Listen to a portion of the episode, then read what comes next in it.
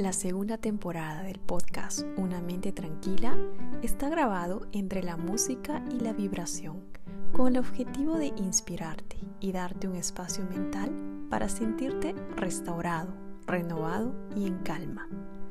Una vez más, te doy la bienvenida a esta comunidad. Una comunidad que tiene como objetivo vivir una vida más consciente, en armonía con el universo y conectada con el campo infinito de posibilidades.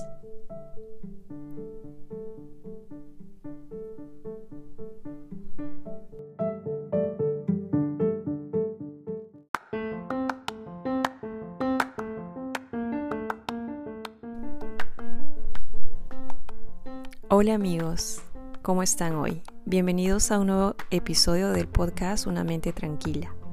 El día de hoy voy a compartir con ustedes cinco pasos para empezar el año nuevo productivamente. Y este episodio es parte de la serie de, de, del año nuevo. Entonces, ¿cuáles son los pasos para empezar el año nuevo productivamente? Aunque probablemente no sea para tanto, seguro que ya te has planteado unos cuantos buenos propósitos. Pero ya sabes que los buenos propósitos rara vez se cumplen, ¿no? Hay que ir un poco más allá y definir objetivos claros. Incluso podrías retarte a ti mismo este año con un objetivo ambicioso. En cualquier caso, antes de empezar a desarrollar nuevos proyectos, sería recomendable que reflexiones sobre todo lo que tienes entre manos ahora mismo.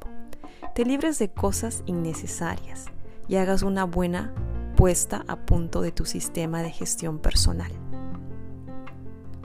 Entonces, ¿cómo hacemos esto? Primero, es importante conocer cuáles son tus compromisos, si no dispones de un inventario completo de tus compromisos actuales, irás aceptando nuevas tareas de forma indiscriminada. Muchas de ellas no deberían ser parte de tu vida, ya que no están alineadas con tus objetivos y te impiden avanzar tus, tus nuevos proyectos. Aunque suene contradictorio, es necesario poner ciertos límites para poder experimentar la libertad. Si sabes que tienes que hacer, también sabes que lo que no debes hacer. Es importante tener claro, saber qué es lo que tienes que hacer y qué es lo que no quieres hacer.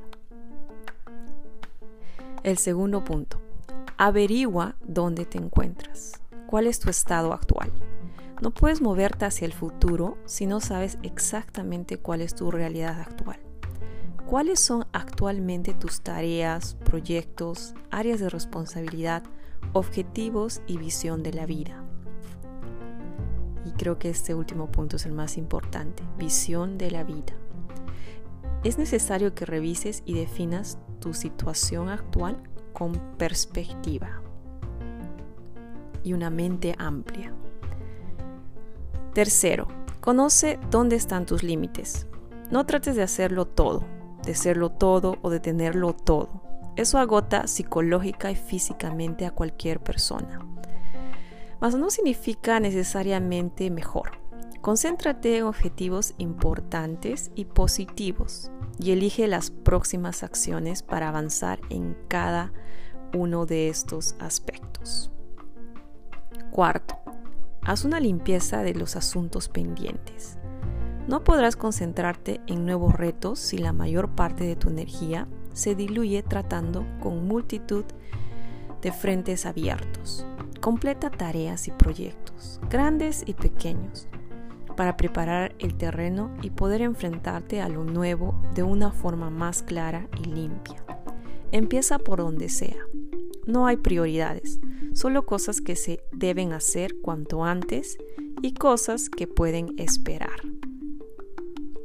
Quinto y último punto, libera tu mente. Van a surgir cosas que ahora mismo no ves, que te brindarán nuevas oportunidades y te abrirán nuevos caminos. Tienes que estar preparado para lo que sea y aprender a responder con eficacia a cualquier cosa que atraiga tu atención. Para ello tienes que capturar todo lo que te llega a tu cabeza y aclarar su significado real. La creatividad solo aparece cuando hay espacio para ella. este último punto de liberar tu mente es tan importante porque a veces no nos damos ese espacio mental y realmente la creatividad, el spark, aparece cuando tienes espacio.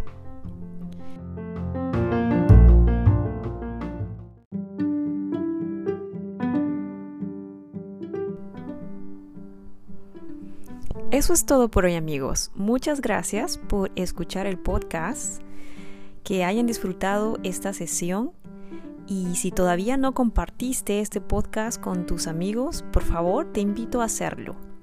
Pueden eh, empezar a escuchar este podcast en Spotify y Apple Podcasts.